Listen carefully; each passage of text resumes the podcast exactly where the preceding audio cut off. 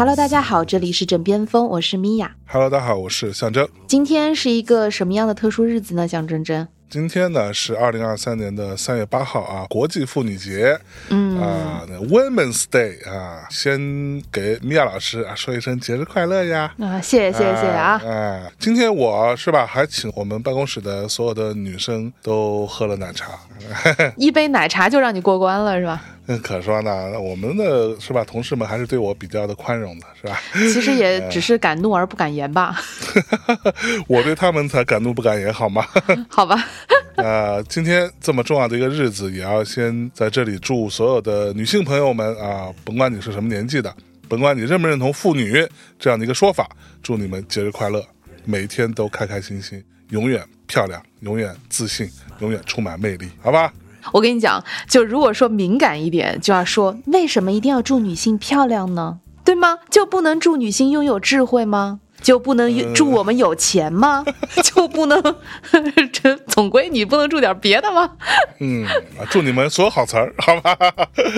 啊，我之前其实正好我的枕边风的编辑在跟我探讨一件事儿，他跟我聊的时候呢，提到了一个话题，叫做中年人的松弛与温柔。嗯哼，我记得前段时间其实有好多各种各样的推送也好啊，就是大家都在讲松弛感这件事情。嗯所以他当时就是说，松弛感是很多人都特别想要追求的一种状态。嗯在他看来呢，这种松弛感会相对更自然的发生在中年人身上，然后对于年轻人来说，反而是一种很想要去追求的东西。嗯哼，人到中年，似乎会多一份坚定和成熟，很多解释和抱怨也不再轻易开口。人也不再那么容易感到焦虑，于是呈现出一种中年人特有的松弛。或许人到中年就逐渐明白了什么事情值得坚持，什么事情可以温柔的包容。嗯这不是聊到这儿了吗？所以就是想说，你跟我啊，我们俩典型的中年人了吧？就是是不是可以涉猎一下这个话题呢？松弛感这个词我，我第一反应觉得这应该又是某一种，嗯，你知道商家所想出来的营销概念。呃，你也应该也看到过吧？就是在讲说怎么样穿出松弛感，就比如说配一个宽松的毛衣，包括你的妆。也没有特别用力，看似化了又像没化的裸妆，这种裸妆我都知道。哎嘿嘿，哦，你每天都在看什么啊？就是你看的这些东西，其实他都不会推送给我。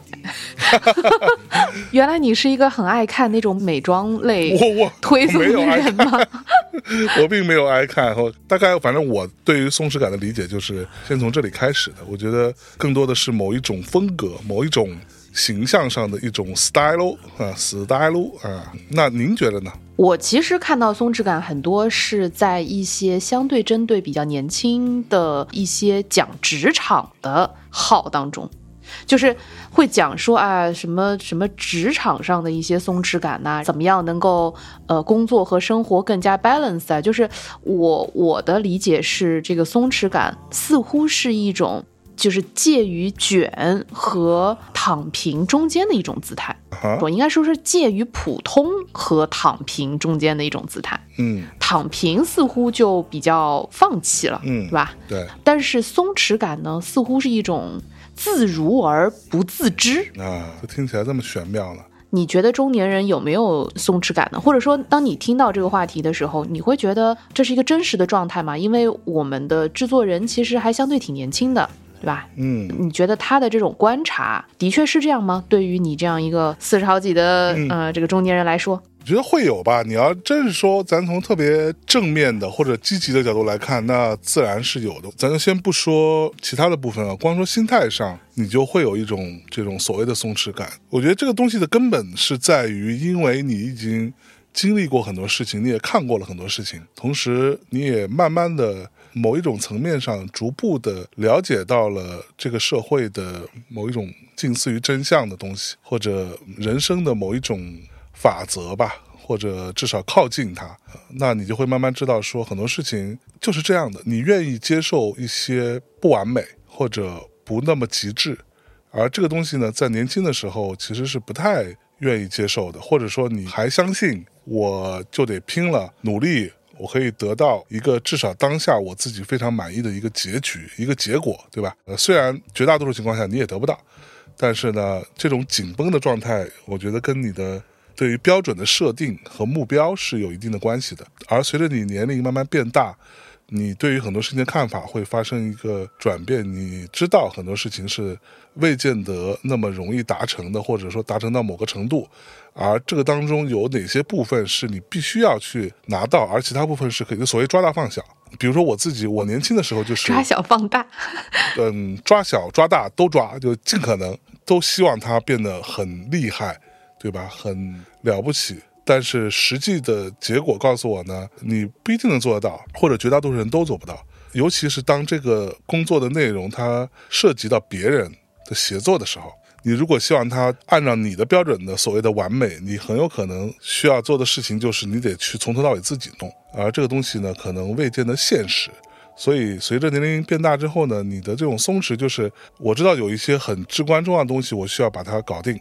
但是剩下的东西呢，它可以是一个不满分的状态，甚至某一部分可以是一个七十分的状态，你都可以接受了。我觉得这个是非常紧绷的状态，跟相对来说可以更加淡然的看待很多事情的那么一个差异吧。嗯，我觉得你试图想说的可能是相对。有过一些经验之后，慢慢的可能随着年龄的增长，你能够与问题共存，对吧？对，就是说以前可能觉得哇有点什么事儿，然后就觉得，哎呀感觉天都要塌了，或者说哎呀今天被老板骂了，然后就好大一件事儿，对吧？对。然后呢，但是慢慢的，呃，说难听点就是皮也厚了，然后嗯说好听一点呢，就是知道。问题总是要慢慢解决的，是吧？那么，所以今天的日子，我还是可以跟一个没有被解决的问题一起共处。对，就或者说，你逐渐的放掉了很多不必要的完美主义的一个禁锢吧。完美主义没有错了，完美主义自然它会让你很累，但是它在很多事情上也会有用。我说的不必要的完美主义，就是你不需要要求你的生活当中出现的所有事情都个个完美。每个你所操作的一些项目都需要百分之百的符合你的那个标准，你只需要把握当中的一些重点，让它不要出太大的偏差就好了。那你觉得这是不是其实也未必是件好事儿呢？我觉得，当然你要是光这么说，你觉得这可能不是件好事儿，但是说的人和做的人他就不是一种人嘛。就像我们俩经常会聊的，说我们其实非常讨厌或者看不起。呃，那些没有经历过生活却妄谈生活的人，你真正在操作一个案子的时候，说白了，今天你手里边你这一个月就这一件事，你当然可以把它尽可能的做到很厉害。但当你今天手里边有五件事同时在跑的时候，你只能抓大放小，或者你只能在每件事情上抓大放小，然后你要保证一个基本的水准，但是。有些部分你是可以放掉的，你的视角或者你的视野，也可以说你的格局会变得更大，你更愿意看到的是一个整体的方向。这个事情它会变成如何？嗯，所以你会觉得松弛感跟佛其实比较像是吗？佛系我觉得类似于某种躺平，佛系的意思是这些都不重要，对吧？什么事儿都 nothing really matters。呃，Nothing really matters to me，当当当当，大概是这个意思。对，就什么都不重要。那我觉得松弛感还不是这个意思，他要的是一种你可以类似于处变不惊，看起来游刃有余，是这么个意思，不是永远处于一个非常紧绷的一个状态。就是你在工作的时候，你不是永远你的拳头都握得那么紧。那你觉得松弛感或者松弛和麻木之间的差别是什么呢？松弛的本质是你允许一些不在意，同时你也在意一些，这个才是它的根本。而麻木的意思是你其实没有标准，就是松弛。它不是说今天我就随便讲，比如说今天我的同事 A 交给我一个东西，交给我一个文稿，我不允许它有错别字，或者它里边不允许有排版的错误，那这个是一种要求。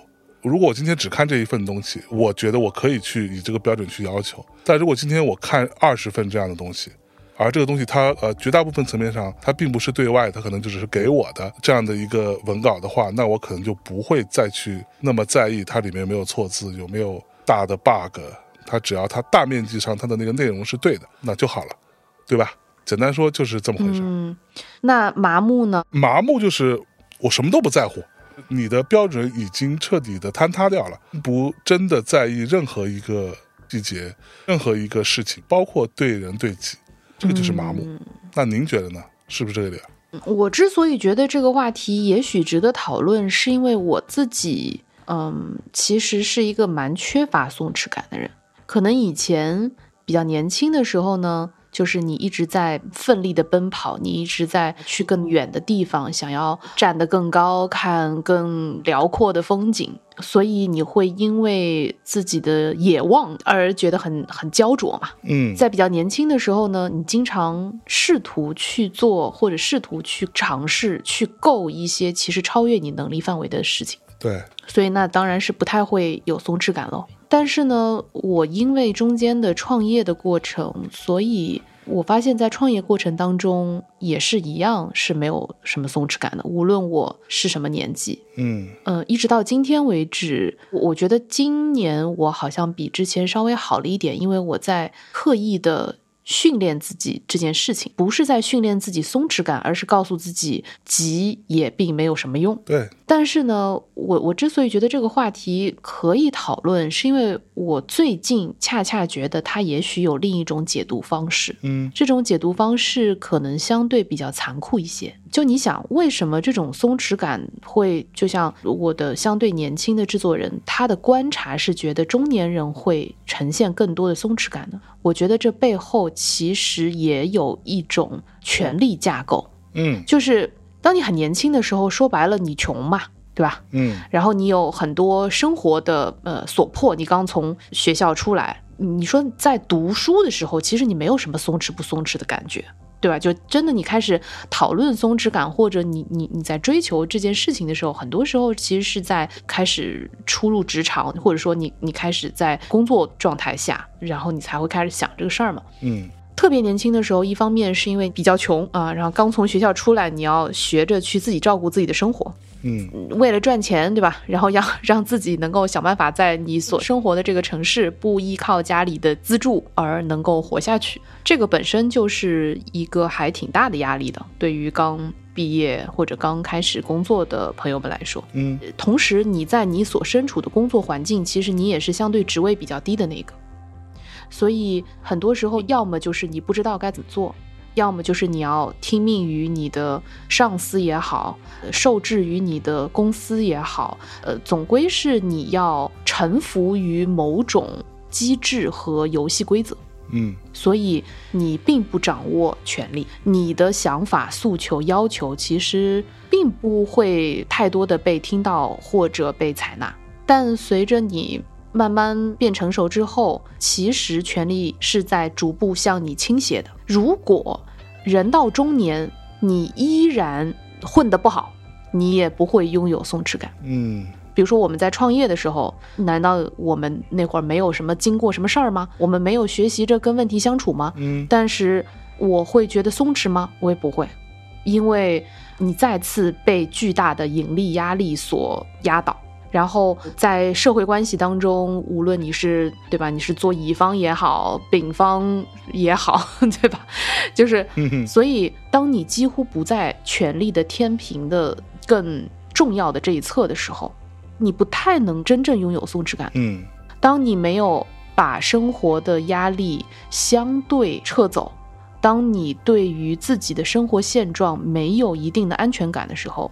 你的松弛感建立在哪儿？嗯，所以我会觉得这个词背后其实是挺冷酷的一种一种现实吧。对，这个是一个复杂跟单纯之间的关系。就是比如说，我记得我小时候，我年轻的时候，我刚开始工作，我只是做一份事情，我只是一个小螺丝钉嘛，说白了，对吧？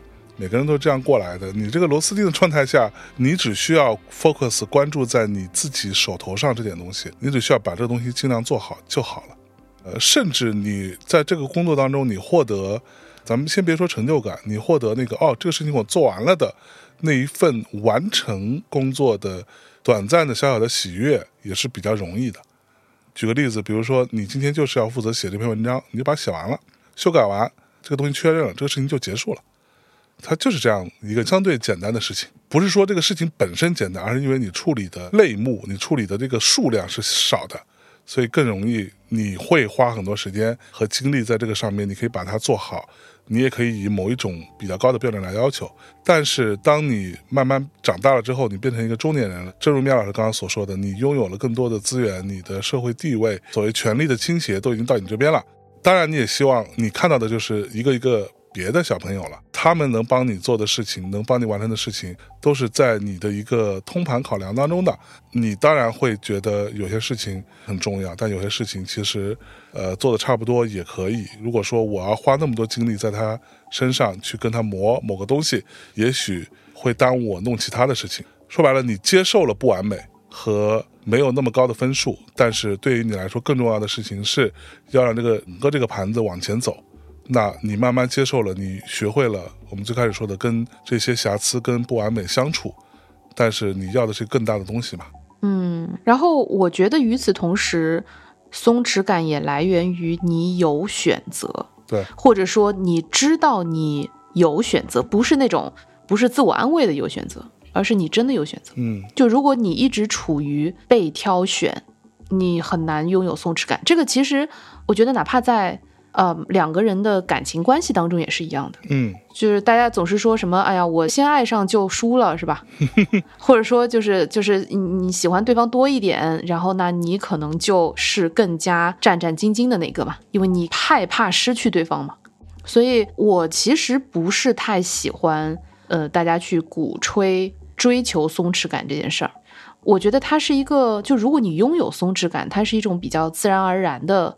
一种一种状态。那比如我说，我最近在刻意的告诉自己要稍微把这根弦儿放松一点。我觉得这个可能也跟我对于自己或者对于我身边的人一直以来都过于苛求有关系。嗯哼。比如你刚刚说那个抓大放小，我其实一直到今天都没怎么学会。如果说有一个什么事儿，我我没有办法做到。比如像你刚刚讲说，那我可能有一些错别字什么的，我你刚一边在说的时候，我我一边就开始起鸡皮疙瘩了，就是我我我就要把它改掉，就是就是如果你一直处于一种被挑选。的状态，并且如果你没有被挑上，你就会被放弃。如果是始终处于这种状态，你是很难真正放松下来的。嗯，就还是回到我刚刚说的那那句话，就是我觉得松弛感背后其实是一种比较残酷的权力关系。哎，那难道你没有看到过那种鼓吹松弛感的穿搭这件事情？在穿搭呀，或者在那个你刚刚说那种什么美妆风格啊，在这些东西上面。呃，所谓的松弛感，它只是一个词儿。就比如以前同样一套穿搭，它可能叫软萌，就是就是它可能，比如说同样一件宽松的、肤肤的这样的一个马海毛的毛衣啊，粗针马海毛大领口毛衣，嗯，可能之前对于它的电商关键词可能叫软萌，但是现在它其实是一种新的营销词汇。罢了，嗯啊，我自己的观察，什么音乐娱乐啊，类似于呃文化创意这个行业当中倒还好，但是其实有一些行业对于穿着这个部分，就是我想说，就是这种松弛感被拿来说事情，一个很重要的点，就是因为之前某些行业是过于不松弛的。比如说，你知道日本的唱片公司里也是穿正装的，就这帮人，这个是我们就记得当年跟日本的分公司开会的时候就无法理解的。我们都是那那样，就全世界都是那样，只有日本人就是你甚至都觉得他不是唱片公司，他可能是某个 银行或者是做金融的或者卖保险的，就他们。大夏天，你知道，我甚至见过日本人到北京来开会。我们大夏天热到那个程度，他们真的是三件套啊，嗯，打着领带，领带快把自己勒死那种，就是那种状态。我记得当年看过一个，不知道是真的还是假的，但是应该蛮多人都知道的。就是某一个什么公司里面就有做一个投票，那公司呢本来的要求是要求所有的呃男生要穿西服，但其实西服相对来说都已经没有那么的难受了。但对于女性的要求，要他们穿短裙、呃丝袜、高跟鞋这样子。哪个公司要求女生穿短裙啊？有吧？就是我具体的什么公司我忘了，反正呢当时就做了一个这样的一个小调研，一个投票，就是。问这个，你认为我们公司里边的女性应该穿呃短裙，就是那种所谓职业套装嘛？要穿高跟鞋吗？然后这个结果就非常有趣，好像百分之三十不到的女生投票说应该，呃，但是百分之七十以上的女生说其实没有必要。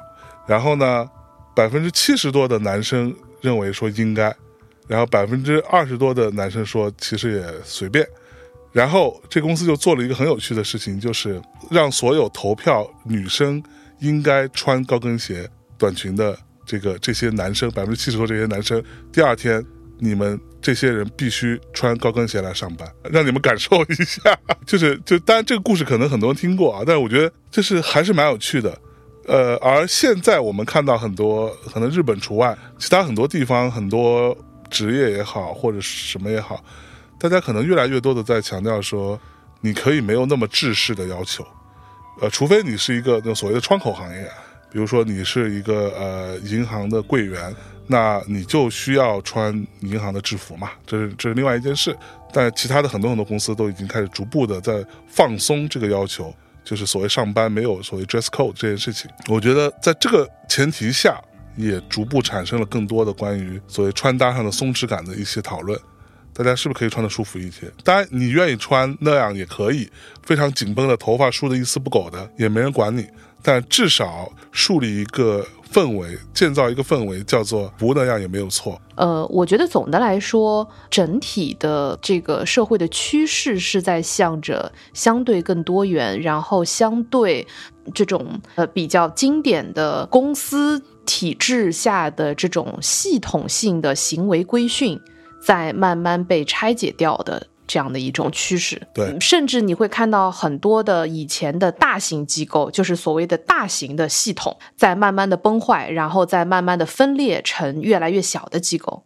然后大家会越来越强调小机构垂类，然后在某一个特定赛道，对吧？树立起很多具有风格化的小团体、小公司这种，呃，比如说 studio，嗯，甚至就以前是。大家会觉得，就是越大的公司，那你一定是更正规的，一定是效率更高的，大家更愿意去合作，并且更有可能形成这种规模化的这种经营。但是现在的，尤其是在创意和内容行业，呃，你看，就是这种自媒体越来越多呀，然后大家做小公司越来越多呀，做工作室越来越多呀，对吧？然后大家也能够得到一些很多的优质的这种合作伙伴的青睐，在相对。大型的机构下，对于行为的规范其实是一个必须，嗯，因为它保证了这个系统的一定程度上，它通过对于你的行为，包括你的着装，对于你的这个，比如说，甚至是一些呃外貌，甚至是你的待人接物，在这些东西上的规训，使得大家能够呈现出一种相对更整齐划一的一套这个形式逻辑，这样的话能够变得更高效，更容易被调动，对吧？嗯，那你刚刚。所所说的这种更多元的，然后大家各自更有个性，充满各自的选择的，更松弛的，那你这怎么可能一下就能调动的起来呢？所以它恰恰是在这种更加多元，然后更加就是选择更多，然后更包容的一种呃整体的社会氛围下，才有可能产生的这样的一个趋势。对，其实我觉得之前的那种逻辑不可否认，它有它的优势，但是它的问题在我看来也很明显，当然仅代表我一家之言。它真的那么容易调动吗？这还是它只是呈现出一副比较容易被调动的样子，让领导者或者说权力所有者来看到。我我觉得它就是更容易被调动呀。嗯，就是其实这个玩意儿吧，说说穿了，它就是一种企业文化，你知道吗？就企业文化就是一套 CPU 的。流程，对对，然后它那个 CPU 呢，就是它也通过 CPU 你的着装，CPU 你早上出来打卡，对吧？然后你 CPU 你日报、周报、小时报，通过这样一套状态，一方面让你始终相对来说处于一种比较紧绷的 standby 的状态，这种 standby 的状态使得你就是可以保持或者进入到这个系统所要求的一种运行速度里面去，嗯。然后同时，你愿意在这些事情上臣服，那么你也愿意在更多的价值观，在更多的对吧？就是大家的这个行为范式上面去臣服。所以，其实我觉得一定程度上是一套 CPU 的过程。嗯，对，或者说它更多是一种筛选机制吧。你得接受这个，你才来。你要是连这个都接受不了，那对啊，就是你你要能接受九九六零零七，对吧？然后那你。就自然能够在这里留下来。如果你成天想着松弛感，那么你可能就慢慢的你自己就离开了嘛，你就脱离了这个机构了。嗯，对。那所以这种所谓松弛感的穿搭这件事情，在你看来其实没有什么太多的新意。我觉得是啦，就是纯说穿搭的话，我觉得，我觉得其实没有太多新意了。就是我的制作人不也提到了关于温柔这件事吗？中年人的松弛与温柔，中年人又松弛啊，同时什么事儿都可以温柔的包容。你觉得温柔吗？说到这儿呢，我倒是有点体会吧。哎呦呦呦呦，嗯，比如说我自己的变化和状态。掏心窝子的说啊，给大家掏掏心掏肺一下。我自己呢，我有的时候会纵向对比我自己对于某些事情的处理。比如说，我以前对于某一种工作当中的我们的同事或者团队小伙伴们发生的错误，我我是会暴跳如雷的，嗯，我是会非常生气的。对，可能利亚也看过，很多人都知道，我对于这种东西的容忍度是非常低的。我觉得他妈连这个都做不好，你连这个你都这种错误都会犯，你你在干嘛？你可能已经都不记得了，我可以来帮助你回忆一下。有一次我们在 Fuji Rock。当时你因为一个事情，在我们所有人就是下车以后到 Fuji Rock 门口以后，现场大型发飙，就只是为了我们从温泉酒店一直坐大巴到 Fuji Rock 现场之前，应该要找一个小便利店，就停下来让大家买一下补给。但是呢，那天因为几辆车，我们好几辆车嘛，然后没有调度好。使得我们大家没有一致的在那个地方停下来，就开过了，大家就直接就开到 Fuji Rock 现场。嗯你就因为这样一件事情大发雷霆。我要稍微解释一下，你说这个事情的起因是因为这个，但其实我真正发火的事情是，我在车上的时候有提醒所有人，但是没有人看到。这个东西会让我非常的崩溃，就是我已经说了，跟每个人每个车，我我甚至给每一个我知道的我们的同事都发了，快提醒一下要怎么怎么样，但是竟然没有任何一个人理我，也没有任何人看到。因为大家没有看到手机啊，前一天都喝多了嘛，然后第二天都懵懵的，对吧？第二天大家在车上也逐渐变熟啦，然后再加上可能也有别的同车的朋友在问问题呀，就每个车的状况不一样嘛，使得那个时候大家其实都没有看到。我就觉得我都提醒了，结果还没有人在意，我就很生气。就像类似于这样的事情，如果今天再发生，我已经没有那么生气了，就是我还是会觉得好烦哦，这些人在干嘛？但是我至少不会那么样子发火。掏心掏肺的说呢，原因有二。第一呢，我逐渐的意识到这样的事情真的那么重要吗？它没有那么重要。第二点呢，就是我发火真的有用吗？它也没有那么有用。以及会让这个事情有任何的转机吗？也没有转机了，因为事已至此。就咱已经到了，所以我现在其实是这个心态。我觉得这不能被称为是温柔，好吧？当时你在那里大发雷霆的时候，就是我要跑过去跟所有人打圆场，因为大家说实话，有一大半的人，可能百分之七十的人都不知道你为什么在那里发火，大家只觉得好像出了什么事儿了，其实并没有什么多大的事儿。像这本来盘算着要在便利店买两罐咖啡，然后他可以带到小溪边去冰一冰啊，结果他没买上那两罐咖啡。但是咖啡嘛，大哥，就是你进到厂里也是有的买的。然后再加上这个人给我们发消息，然后没有人理他，所以他就觉得说他的短信被忽略了，我们大家都没有听他的，结果导致百分之三十的人知道为什么会发火，但是看到象征发火可能就很惊啊，然后剩下百分之七十呢就更加惊了，他甚至就觉得到底因为什么事儿啊？怎么啦？怎么啦？然后一百多个人在大门口现场惊慌，嗯。我自己会觉得，其实，在那个情况下，真正的 big picture 是我们大家都是来玩的，我们大家都是来比较开心的，来度假的。我倒觉得这未必是一种温柔啊，这只是你在该长大的地方长大了。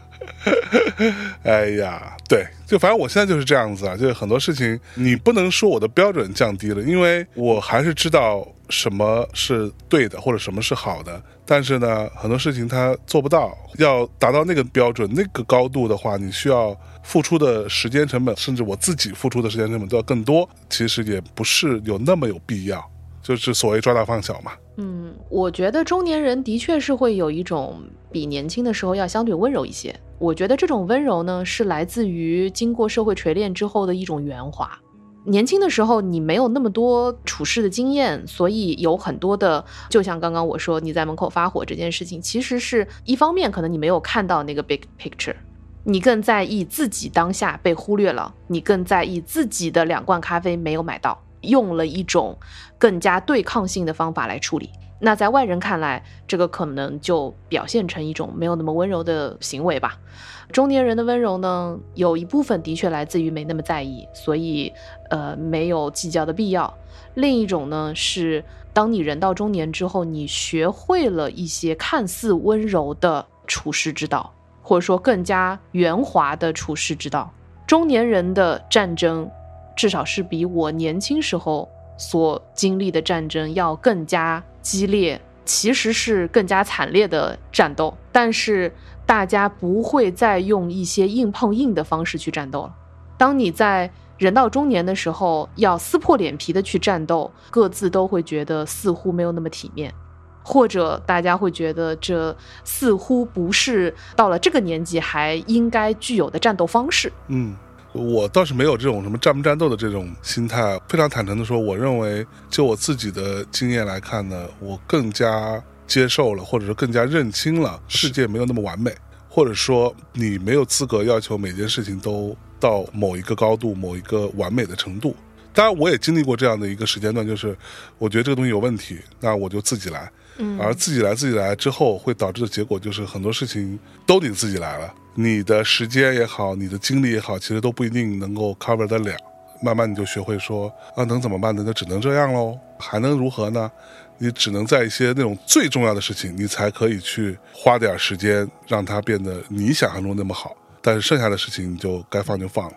或者说，这种温柔有的时候也是你知道很多事情是不能诉诸情绪的。对，就这个点在于诉诸情绪，最后发现没有用，情绪解决不了问题，情绪只能做到一件事情，叫做发泄，对，把这个火发出来，问题没解决。对，你发出来之后，你就开心了吗？你也不会开心。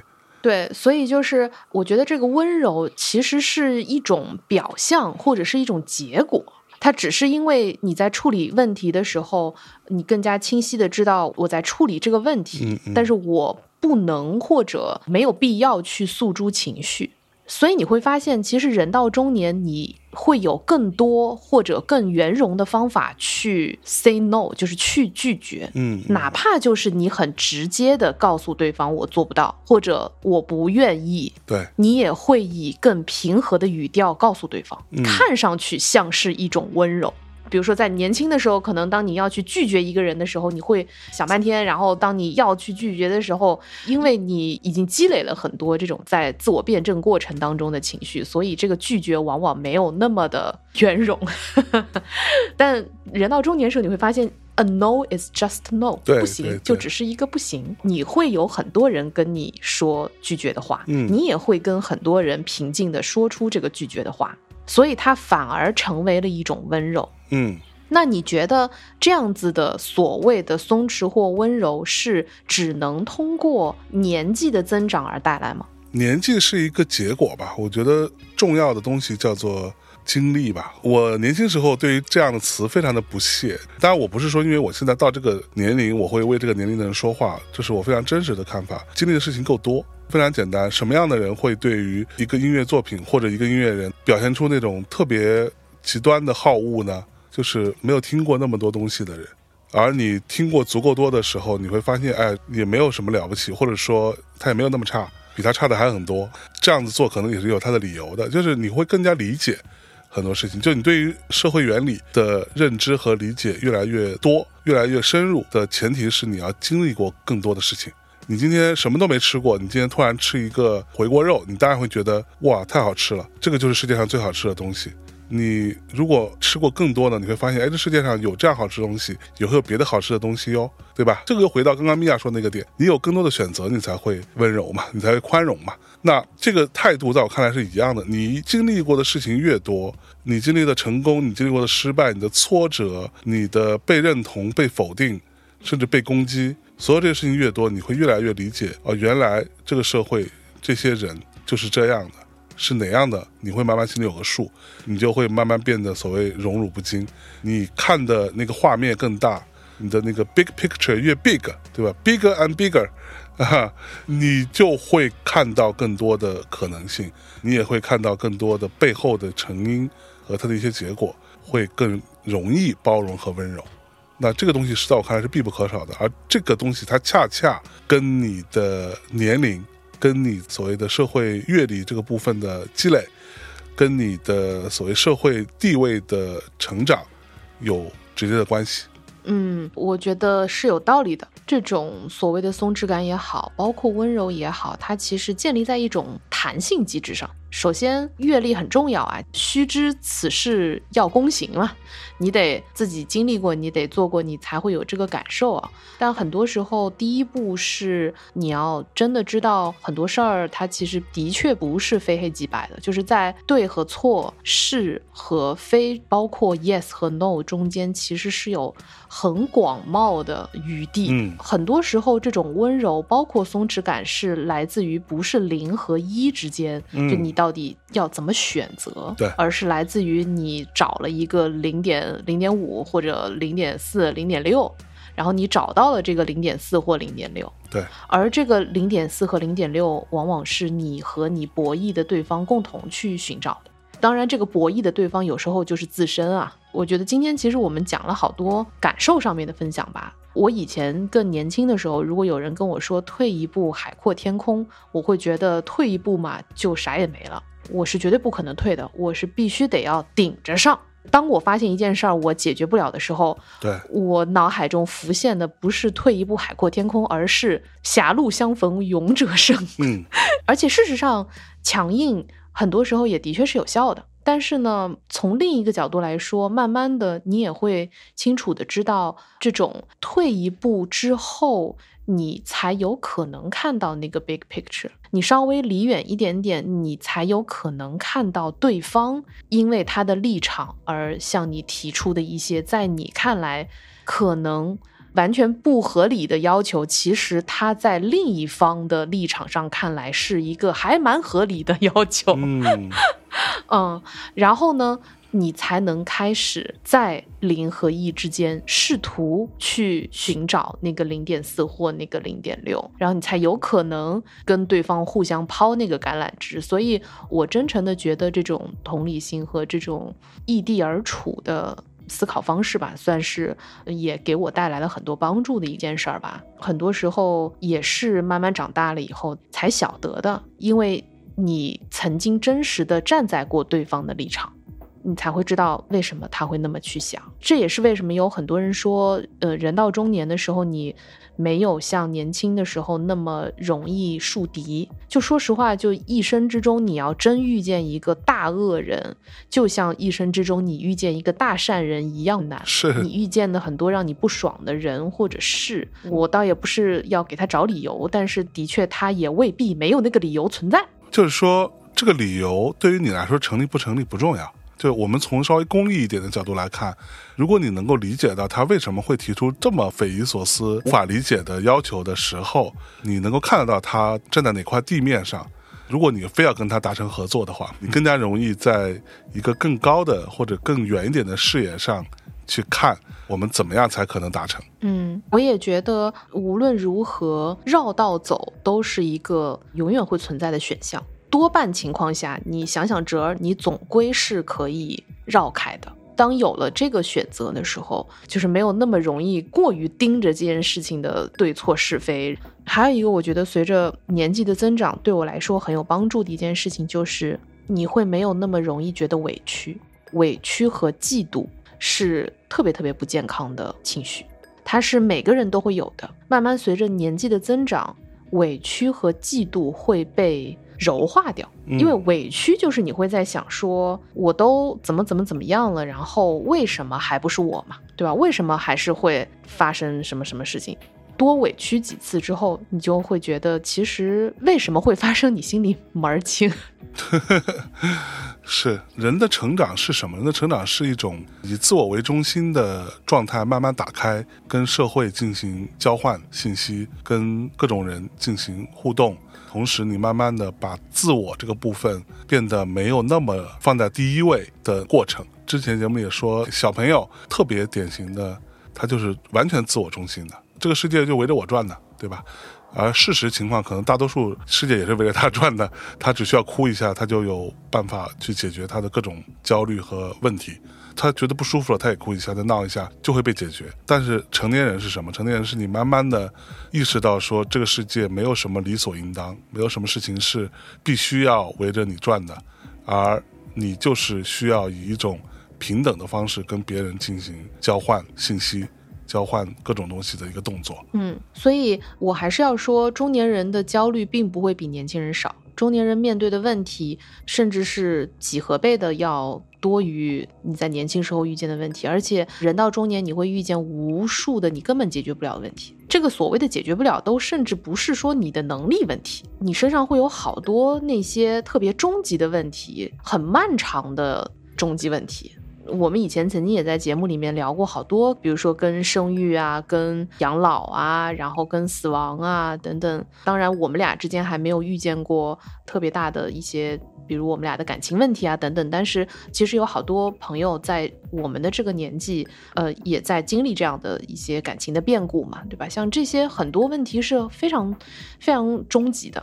他可能跟我年轻时候为了快乐而谈个恋爱，为了一瞬间的某种惺惺相惜而谈个恋爱，然后大家不高兴了，就是哭一鼻子就能分手的这种感情，完全不是一种程度的。所以我完全不觉得人到中年，你的焦虑就会减少。我也觉得中年人并不一定就真的比年轻人要坚定或者怎样，只是说温柔恰恰是一种进取。这个松弛和麻木的差别，在我看来其实是完全两个极端。麻木其实在我看来就更像躺平、脚踩西瓜皮的状态。嗯，对。说实话，我是觉得啊，在大内有一期节目，我跟王涛聊的叫做“不是年轻没有危机，而是中年没有借口”。你年轻时候其实很多时候是在逃避的，不光你逃避。这个氛围也会尽量不苛责，因为你还年轻嘛。到中年你没有借口了，甚至我我再说狠一点，我们今天说中年人所有的这种松弛感，这种松弛感很多时候是被动的，对对对，或者是被迫的，嗯，就你只能这样，要不然呢？这个事情我在像我们这样的人身上见到过，我在艺术家们身上也见到过，我在所谓功成名就的人身上也见到过。这个事情它是一个无差别攻击，就是所有人都会遇到这个问题。嗯，而只不过看你愿不愿意用一种没有办法的方法去解决它，你只能这样去面对它。嗯，就像我们俩现在不是住在两个城市吗？那我们俩互相笑说这是一种战略分居。其实这个战略分居会出现，恰恰就是因为你有你在意或者想要去做的事情，然后我也有我在意和我想要去追逐的事情。基于对于互相的认同，基于对于这份感情的信心，我们能够接受暂时在两个城市生活，而且短期之内，比如说我我也会问你嘛，就是你要不要到上海来啊，或者你也会问我说要不要回北京啊，但是暂时好像我们俩现在就是并没有说。就是谁好像马上迫切的立刻就要奔赴另外一个城市去生活，对吧？我们暂时接受了这种会在一段时间之内在两个城市生活的状态。这个其实是我在年轻的时候，尤其我们最开始谈恋爱的时候，咱俩不也是两地吗？那会儿我是完全不敢想。我觉得这恰恰是因为在我们俩的夫妻感情上，相对进入到了一种比较松弛、拥有弹性的状态。恰恰能够对各自的自我变得比较忠诚。你想要是回到很多年前，咱俩刚谈恋爱那会儿，那肯定就是鸡飞狗跳了，对吧？然后就是今天谁要是没接一个电话，马上就要吵架了，对吗？现在我觉得这恰恰就是我们两个现在所呈现出的一种在感情上的松弛感吧。最终，我相信我们还是会到一个城市去生活的。但是他没有迫切到当下必须去解决，并且会因为什么促因在什么时间点回归到在一起生活的状态。其实我们也没有真的去计划，放心的让对方去追逐自我，并且给到相应的信任。我觉得这个可能是到了中年才能做得到的吧。就妙儿刚刚说的已经非常的完整了，就是在我们年轻时候，别说他无法想象，我都无法想象。那我必须要跟这个人成天贴在一起，我那我就是这种人啊，对吧？其实，比如说所谓的战略分居，当然我也会经常去上海，然后他也会经常回北京，但是在更多的时间我们还是会在两个城市的。那这种情况就是基于我们对于彼此的信任，对于这段关系的信任，我们甚至有很多非常现实面的一些考量。对于未来的一些考量，我们才会做出这样的一个决定。当然，我们要接受这样的一个后果。面老师没有办法每天被我是吧，在耳边讲着故事啊入睡，但是有很多其他方法可以解决啊。我觉得这个其实就是当下我们所呈现出来的这种松弛感，就是在感情层面啊，在工作层面，我现在还尚且未必都能做得到啊，就是烦也是烦的。那呃，你也有你暂时还找不到松弛感的这个地方，对吧？这就是我最开始所说的，松弛感不是我们刻意去追求的，你没有办法扮演松弛感。这是为什么？我觉得松弛感穿搭什么，它不是真正的松弛感，它只是假装很松弛，表演松弛。这个可能对我们，或者甚至对大多数的朋友们来说，未必是有必要的。当你拥有一定的安全感，然后当你拥有选择，当你知道你是被支持的，然后同时会去珍惜当下的时候，然后这个松弛感它就会自然而然出现的啊。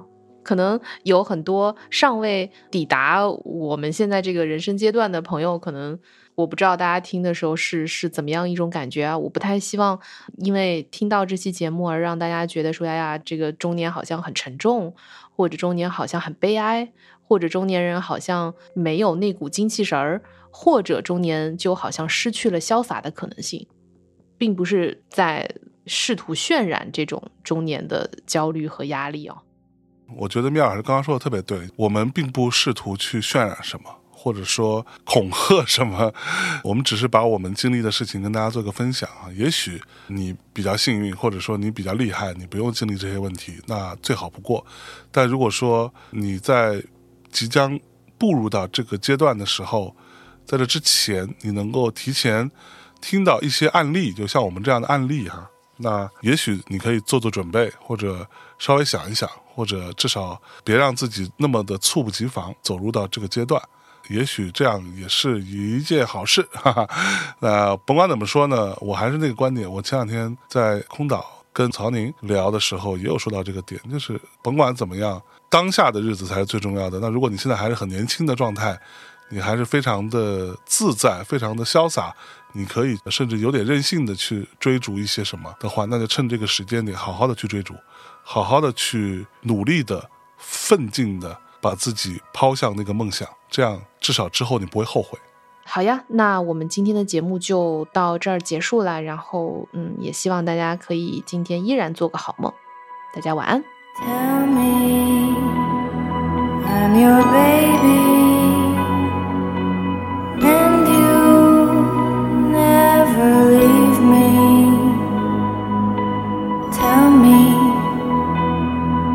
you